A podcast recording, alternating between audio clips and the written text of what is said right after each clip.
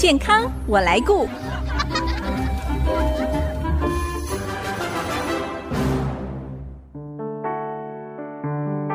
众朋友，大家好，我是王淑荣，欢迎收听《健康我来顾》节目，一起关心你我的健康。说到老化，是每个人都会面对到的一个自然过程，但这种身体机能的下降，并不至于会影响到日常生活的能力。但在高龄化社会的今天，我们却看到，为什么同样是八十岁的长辈，有些人是百病缠身，但有些人却是健步如飞，声如洪钟。是事实上，一般人被认为老化的症状，也许是人生病的早期表现哦。今天我们非常高兴可以邀请到竹东平安叶志威联合诊所加医科叶国平医师来跟我们谈一谈老年症候群这个主题。特别面对长辈有许多看似老化的症状，其实他们可能不是老了，是生病了。我们先欢迎叶国平叶医师，叶医师您好。嘿，主持人您好。叶医师，在人口高龄化的世代哦，长辈的健康议题是很多人关注的。相信您在临床上也常常被问到说，说我这个症状是不是老年症候群？到底老年症候群包含了哪一些症状呢？当然，我们人一定会变老了。嗯。那何况我们在台湾这个健保资源相对比较方便的情况下，其实大家都蛮注重健康的。是。那过往我们大概很习惯说，哎、欸，我有高血压，我有糖尿病，然后我有感冒了啊，就是讲得出一个很精准的这个疾病。对。啊，但事实上，人越来越老之后，其实问题确实会越来越多。嗯。我们当然很希望说，有时候看到病人就说，哎、欸，医生，我来看高血压，我们就处理高血压。哦、是。啊，但是其实纵使是在稳定的患者，久了以后，难免还是会遇到说。欸、医生，我今天是不舒服。我说哪里不舒服？他就想好久、哦，也讲不出来，讲不出来。他等下又说我头不舒服。嗯，那当然有时候会引导他说了哦。那这时候又说手又不舒服，嗯，又肚子怪怪的，又睡不好。哦，那当然在我们的训练过程中，我们总会觉得说他可能是什么问题。嗯，但是确实有时候我们发现一些患者讲出来的问题，其实是常常很多问题加起来八竿子打不着。哦。那一时之间，我们也觉得不知道什么情况，可是他的眼神就让我们希望说，我马上要知道。对 哦，那我们其实内心也是觉得也想帮他解决、啊，对，希望把，而且马上没有办法回答这个问题。对，那事实上未来这种事情其实只是越来越多了哈。哦、那我们当然相信他一定是有一个问题没有被解决，是，可是当下一定没有办法知道。通常这些问题集结在一起的话，我们就是常常变成呃我们俗称的老年症候群哦，因为。老年症候群其实它或许我们说不一定是一个病，嗯，那是因为它常常是因为我们已经知道的很多病加在一起的情况下，嗯，产生的一些症状。是。哦，那可能甚至有时候有些问题是身体的退化还没有变病，嗯、但是这边加一点那边加一点，它还是累积出来一个变化了，然后一个状况哈。那所以当然我们还是会在医学上面总结一些症状或者是这些比较明显的这个。问题，那我们认为说，如果这些问题没有被解决的话，嗯哼，未来这些老年人呢、啊，当然容易退化，甚甚至容易变成住在机构，或失能，失能，甚至当然就是容易死亡。哦，那当然这就是我们不希望的事情。那所以这些症状，我们大概还是得总结出来。就像我们常常讲高血压这些病，叫做总结出来的哈。那我们常常说老年症候群，常常见到大概就是像认知功能下降，我们俗称失智哈。那情绪啊，忧郁啊，那甚至容易跌倒啊，失禁啊，嗯，多重用药啊，营养不良啊，嗯，哦，甚至讲衰弱，嗯，这些听起来过去我们大概都不觉得是病啊，哈，对，我是说以家人来看，啊，以呃民众来看，好像就是一个老化嘛，所以就觉得说，特别是呃我们过去的观念啊，觉得哎这就是老了，那嗯。不以为意。是。哦，那当然。难免还甚至家人会觉得有点烦啊、呃。那何况现在的那个环境啊，那呃少子化之后，我们通常照顾老年人的这压力确实有时候越来越大。那这些问题难免还是会需要家人的帮助。这个问题其实是已经越来越需要被关注到的这样子。嗯、不过您刚才谈到，可能是因为身体机能的确有退化的问题，不过也有可能是因为疾病所造成的哦。有的时候很难界定，如果不好好的像柯南抽丝剥茧的把老年症候群做一个详细的检查的话，很容易就被忽略了。那因为其实年纪大了之后。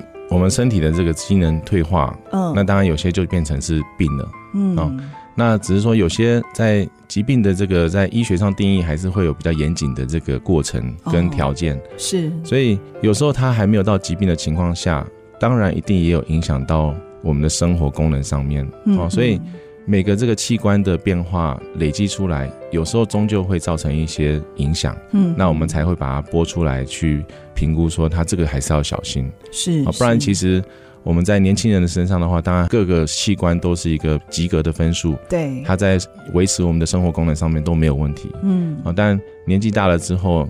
这个手比较弱一点点，心脏比较衰弱一点点哦，嗯，那气管也比较痰多一点哦，那可能真的去一项一项检查，大概都在及格，加起来之后，嗯，哦，那还是觉得没办法负荷现在的生活，那才会需要去关注到。嗯，刚才我们谈到认知功能下降，我们常听到的失智症啊，或阿兹海默症，那可能出现哪一些症状？它导致的原因到底是什么？像您在临床上是不是常常被问到这样的问题？说，哎，我会不会是失智啊？这都大家很担心的。事实上，失智真的是一个我们目前一定是很非常关切的问题了哈。嗯、我们单单讲一个这个统计数据好了，我们通常。研究数据通常都会比较延后啊，所以我们现在最新的数据大概是一百一十年的这个数据来看的话，卫福部有统计，就是我们如果以全台湾大概有三百多万的六十五岁以上的这个人口哈，嗯、我们通常目前来说还是以六十五岁了哈。虽然我们慢慢的目前来说，假设我们要讲老啊哈，嗯，至少要先七十五岁了哈，但是我们目前退休年龄还是以六十五岁，所以我们用六十五岁的人来看的话，嗯，三百多万人口，对，三百多万人口。那。目前来说的话，我们大概会认为说，年纪越大，嗯，哦，那当然实质就认知退化的这个比例就越高，嗯哼，那我们大概六十五岁以上来，我们可能还是会有十三个人里面可能会有一个会担心，哦，可能有一点认知功能退化了。那慢慢的到八十岁以后，甚至统计起来会认为说有五个人就有一位，哇，这比例很高哎。九十岁的话，嗯，我们在医学认为上面都会有三个人可能就有一位。那听起来其实这个数据其实是蛮吓人的，对。但是以我们周遭的感觉啊，我们常常问民众啊，或者是问家人啊，哦，他们都不会这样觉得。为什么？好，那第一个就是说，因为其实我们常常讲失智或认知功能退化，那最常见就是阿兹海默症，它当然将近快要占到一半。嗯，那事实上还有很多其他的这个失智症，只是说，因为我们的阿兹海默症的话，我们最常见它是记忆力先退化，嗯嗯，那再慢慢的影响到其他部门。它这个是疾病所造成的阿兹海默症。对，对，所以我们当然先回归我们讲失智症的话，其实我们因为常常感受到是阿兹海默症的影响，所以我们既定的印象永远都是先记忆力退化，所以好多患者或者好多民众都觉得说，若记忆没有影响。是不是就不是失智症？嗯、哦，但其实想要传达一个想法，就是说，其实失智症它的基本概念，它是一个大脑的全面退化。哦，什么叫全面退化呢？其实记忆只是大脑的功能之一啦。是、哦，我们手脚运用啊，我们的想法、判断能力啊，像我现在能讲话的这个思路啊，嗯、对，语言的清晰度，这都大脑的功能。嗯、所以只是。大脑在退化的时候，终究会有一个先后顺序的。嗯嗯，就像我们有一种失智症，叫前额叶的这个失智退化，是，那它反而是一个情绪变化为先。哦，嗯，就突然间，哎，我爸爸怎么突然变，变了？对，哦，平常以前是温文儒雅，现在很狂放狂野，哦，以为他这个返老还童啊，哦，嗯，那事实上他其实说不定是一个这个。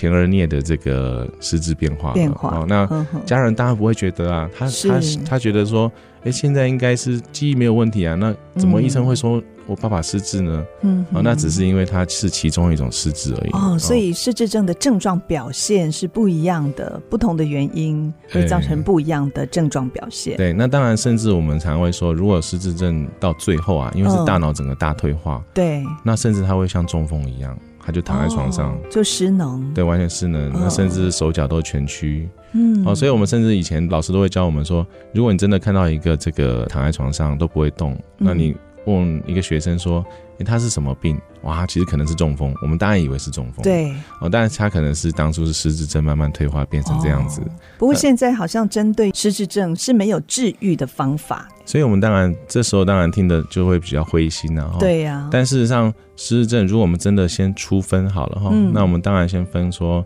可以恢复的跟不能恢复的。好、嗯，那我们当然讲可以恢复的，我们当然甚至会讲叫做假性失智症哦，因为我们真的讲失智症，我们还是回归是一个认知功能下降。是，那认知功能就不是只有记忆力啊、判断力啊，整个状况。那所以可以恢复的这个失智症，或者是可以恢复的这个认知下降的话，我们有时候甚至是因为营养不良。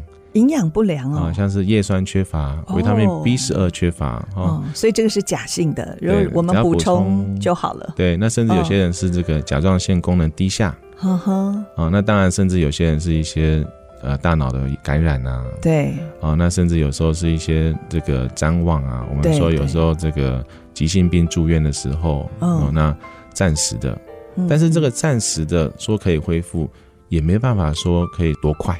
嗯哼，哦，但是是有机会的，也说不准的，对，对，对，但这是有机会的哦，哦，就是打破说我们原本说失智症听起来就是对。没救了，是至少是有机会，对对对，解除了导致的原因，它就可以甚至这是可以。真的预防的。哦，如果说我们老年人的话，我们先注意营养的话，对对，那就比较不会营养不良啊，是，那就不会变成这个认知功能下降啊，嗯嗯，不然其实这种假性的跟真的失智互相影响，那当然会让病情更严重化。好，待会儿我们下一段继续再请叶国平医师来跟我们谈其他有关老年症候群，马上回来。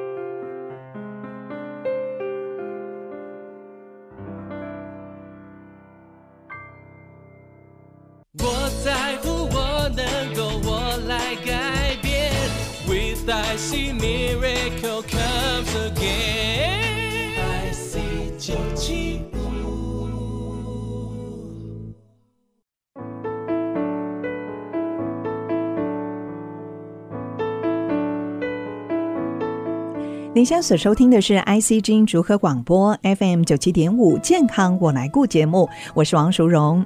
今天我们邀请到竹东平安叶志威联合诊所家庭医学科叶国平医师来到节目当中，谈在我们高龄化社会下呢，大家很关注的议题就是老年症候群。继续，我们要请叶师来跟我们聊一聊，其实家中有长辈的，最怕的就是跌倒这件事情。特别老人家常常是一摔就摔出大问题，所以我们在医院会看到什么“保命防跌”的标语。跌倒好像是老人家常见的，这是跟环境有关系，还是也跟他们身体机能下降有关呢？对，这个跌倒真的是一个很大的问题，就像刚刚主持人提到的，就是很常见、嗯、哦。对，但是这个跌倒还是属于叫不应该啊。不应该哈，是可以避免，所以我们不能视为正常的感觉，对，但是偏偏都很常发生。哦，当然，我们年轻人也会跌倒，是。哦，任何人都可能会跌倒，对。哦，所以我们觉得从小 baby 就开始，所以并不是说跌倒就一定是非常严重，对。哦。但是如果老年人如果一年跌倒一次，每一次的这个跌倒，当然还是会去详细问一下为什么要跌倒。那问为什么要跌倒，除了解决现在的问题以外，其实是预防下一次啊。哦，那只是在现在医疗的这个环境中，我们每个患者被分配到的时间哦，都比较不是那么充足的情况下，嗯，那当然有时候我们那个跌倒的情况会没办法问的那么详细。但是如果一个老年人一年跌倒两次以上的话，嗯，那事实上应该或者是会分配足够的时间去好好的了解说这个老年人为什么跌倒，哦，一年两次以上哈，哦，那可能就会足以引起医师啊，或者是家人啊，对对，好好关心一下，因为一次跌倒没事情那是运气啊，然后两次跌倒没事情，那真的是以前做善事做的非常非常多啊，哦，所以跌倒其实事小就是酸痛而已啊，哦，那严重一点就是住院骨折，对，那从此就躺在床上，甚至这个提早就死亡，其实这个事情是可以到很严重的，对，那所以我们大概讲跌倒的话，我们还是会。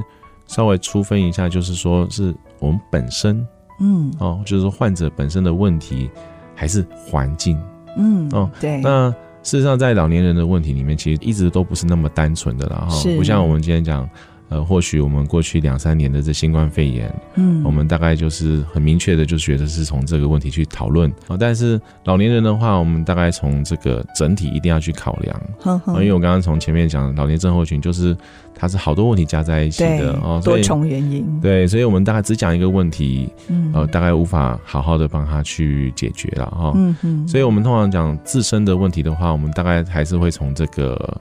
功能上面去评估，嗯，哦，那从他的这个可能头脑的判断状况啊，是，还是说他是不是有真的不舒服啊？嗯，嗯，那到手脚是不是没有力气啊？对，还是说他的膝盖状况？所以大概还是几乎要把全身上下去巡过一次，就要慢慢查。对，当然还是会先问他为什么了哈。像我有听过老人家一连几次跌倒，后来才发现是使用药物。吃了安眠药，准备要上床，嗯嗯嗯、可是安眠药的作用一起来，嗯，自己没有感觉，结果就跌倒了。所以这个用药也可能会造成跌倒，是不是？对，所以我们当然最重要的一件事情就是，当然第一个先从人事实地物啊，哦，人事实地物来判断、哦。对，我们就说，哎、哦欸，你什么时候跌倒的？对，哦，跌倒在哪里？嗯，哦，那时候到底发生什么事情？嗯嗯，哦，那。跌倒时候的事情，你记不记得？是哦，那你现在才说现在有什么不舒服？哦好哦，那从这样蛛丝马迹去帮他整个整个去分析，对，才能避免下一次的哈。哦，因为我们大概确实老年人常常跌倒的，不外乎是几个地方了哈。嗯，当然还是分家里跟外面啊。是，那如果家里面的话，不外乎大概就像浴室，浴室太滑了。哦、对，浴室啊，从房间走到浴室的路上啊，对，哦，客厅。嗯。哦，那就是一些环境，它常常经过道路的那些对。整洁度啊，哈、哦，对啊，还有卧室上下床的上下哈、哦，因为导致它光线不足啊，或者是障碍物绊倒啊，哦，但其实就是刚刚讲的不是那么单纯，有可能是因为他头晕，嗯，哦，那。手脚这个平衡感不够好，对。那绊倒之后，我们常常还说像电影演的，我们还可以马上平衡，对啊、呃。可是老年人可能没办法 那么的厉害啊，哦，所以才会导致最后跌倒了。是，哎，那要怎么样预防呢？您通常会怎么跟家人或者是老人家说，预防跌倒再次发生？通常我们真的跌倒的时候啊，哦，那还是会有一个关键的问题啦。嗯，哦，就像他有时候真的就是绊倒。对，那我们绊倒的话，当然如果蛮确定说他并不是头晕，嗯，并不是身体的疾病或身体的不适感，是就是这么的运气不好绊倒。那我们当然先确定一下他的这个环境啊，是不是这个湿滑啊，哦，或者是说这个杂物太多，杂物太多啊，对，还是他视力不好，光线不足。哦，视力不好，对，也有可能，哦、对，光线不足，视力不好。这时候是外在问题，当然要先急迫处理外在问题，因为他本身医生判断没什么特别状况，嗯、所以。有时候我们跌倒之后啊，当然真的运气不好，真的住院之后，那出院之后的这个准备，嗯。啊，因为发现说他一定还在复健啊，因为他住院表示受伤了嘛，对。那甚至我们国家是有这个居家照护的这个、哦、是这个机制。机制，哦、那甚至也会有医师会去评估，会写医师意见书。哦、嗯、哦，那真的医师他会到家里面哦，哦，整个去评估，嗯，为了他未来的复原或者未来照顾，写一些专业的建议。对，那让长照机构跟居服员回去一起去帮忙。嗯、对，哦，所以有时候还是会分辨说有没有急性的问题。嗯，因为甚至有时候他其实是贫血、嗯、头晕，那大家快点处理贫血问题、那不一定是环境而已啊，哈。是，所以刚刚主持人提到的话，如何处理还是会分这个急性、慢性或者是。急迫还是要慢慢改变的这个状况、嗯、是，所以预防的方式就是先要找出原因，然后把这些导致的因素排除掉哦，这样子就可以预防。比方在浴室，他是在如厕要起身的时候，可能没有扶的东西，所以就要帮忙加一个把手，或者上下楼梯需要扶手。嗯、那其实老年症候群当中。还有一个常是长辈难以启齿的，而且很容易造成自我形象低落的症状，就是失禁的问题。那这个是老化所引起的，还是因为疾病所造成的呢？通常我们讲失禁，基本上还是分呃尿尿的失禁还是大便的失禁。哦，哦，那当然，通常失禁还是有定义的，就是它是一个不自主的漏出来了。嗯就没办法控制，他根本不知道哦，或者是他，或者他忍不住了，是哦，所以我们这都要失禁。那当然，失禁这件事情其实是一个隐形的这个，当然不叫杀手了哈，嗯，但是会对一个人影响力非常大。怎么说？哦、因为第一个，像疫情结束了，大家不大家出去玩吗？哦，你发现说有些老年人会说：“哎，有最近有没有出去玩啊？”说没有，没有，都在家里。对，哦，那大家说为什么？哦，可以很多原因啊，可能没有钱啊，没有朋友啊，哦，但事实上是这个找厕所太麻烦了，对，哦，所以都不敢出门。对，哦，那所以实际的问题其实是一定要去处理的啦。哦，那当然年纪越大。一定每个人多多少少有这种类似呃尿没有滴干净啊，哦是。哦那漏尿。漏尿啊哦，那所以失禁的问题其实是可以尽力去改善。甚至是可以去解决的。解决的。哦、那对一个人的社交能力啊，或者是他的心情啊，或者是这个自尊心啊，哦，嗯，其实都可以大大的改善。是，所以这个是老化引起的吗？还是可能是疾病？目前来说，当然这个是就是有问题了哈，所以它老化影响不小。哦，因为可能骨盆肌的这个松弛啊，对，哦，那合并有一些疾病哦，疾病当然同时有一个泌尿道感染哦，嗯，那我们可以知道这两个问题其实都可以被解决。第一个泌尿道感染可以治疗，哎，那老化呢？老化也可以解决吗？当然可以啊，就像是我们常常说，慢慢你会看到很多人都在健身。哦，老年人也可以健身，只是就训练他对骨盆肌的训练啊，都是可以去改善的。嗯，哦，不然以为只有年轻人健身，不是啊，老年人现在都很多人去跑健身房，对，只是说 他的那个健身方式还是要去调整跟被监督的，是对，不能太逞强。好，其实老年症候群哦，真的不像一般疾病，它有典型的症状表现。那有时候家人真的会误以为，哎，老化是正常的现象，所以延误了及早就医评估的时机，真的非常可惜。今天因为时间的关系，没有办法跟听众朋友朋友更详细、更多的说明老年症候群，希望下次有机会，我们可以再次邀请到竹东平安叶志威联合诊所加医科叶国平医师来到节目当中，跟我们做更多的分享。特别是老年人多重用药这个问题。对对对，因为其实像刚刚这个老年的问题这么多的情况下，嗯，那有些患者都会看医生啊。对。那如果一个问题就一颗药好了，嗯、那我们刚刚其实随便讲都有五六个问题，是那至少有五六。颗药了，对，哎，甚至还听说有一天要吃十几颗药，十几种药，吃药都吃饱了。对，那我们下次再邀请您来跟我们更多谈有关于老年症候群这个议题。好，谢谢叶医师，谢谢主持人，谢谢。我是王淑荣，下个礼拜健康我来顾节目再会。